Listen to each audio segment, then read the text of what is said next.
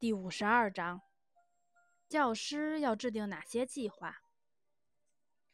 有时候，一些不必要的写作会使教师负担过重，这是一个很尖锐的问题。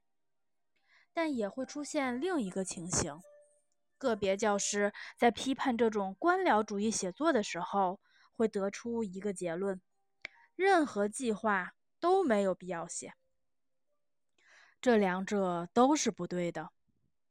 有助于工作的计划还是应该要写的。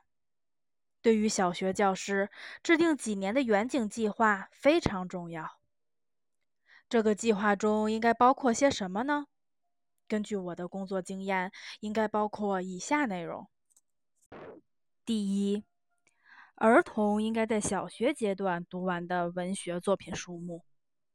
当然，只有学校图书馆里有必须的儿童读物，这一项才可以实现。第二，学生们要在学校里听的音乐作品，学校里最好能有一间音乐室。第三，和学生谈话时会用到的绘画作品。第四。要求背诵的课文和文学作品片段。第五，最少的词汇量，也就是学生在小学阶段应该牢固掌握并终身记忆的基础词汇。第六，有助于拓宽学生眼界的科普读物和书册清单。尤其需要单独列出一些针对思想过程相对迟缓的困难学生的书籍手册。第七，思维课的主题：去思想和语言的发源地旅行。第八，学生在小学阶段要写的作文主题。第九，教师和学生要制作的直观教具大致清单。第十。小学阶段要组织的旅游参观地，我建议初中和高中教师也制定这样的远景计划。当然，要结合各个科目的特点。比如说，生物教师制定的远景计划中，应该包括去自然界观察，使学生形成一些必要的概念。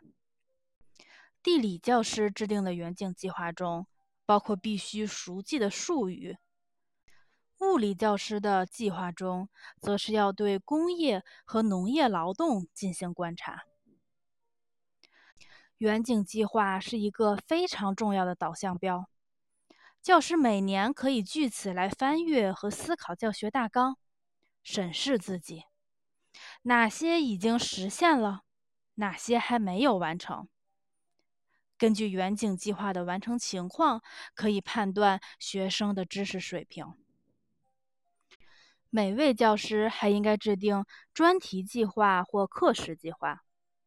专题计划根据大纲规定的某一主题的课时数来制定，适用于一些小主题，也就是二至五节课的时间。专题计划中要指明课上要学些什么，怎么学。这里应该避免大篇幅抄写讲解和阐述的内容。教师教给学生的知识应该尽量装在他的头脑中，而不需要详尽的书写记录。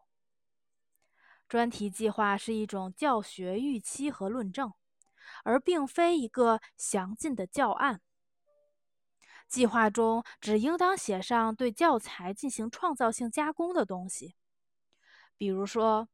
在检查家庭作业时，要让孩子们回答的问题；学习新教材时，学生独立学习的形式等。通常，计划中也不需要写作业题和练习题。教师应该把这些题目写在专门的卡片或本子上。在写专题计划的本子上，必须要留些空白的地方。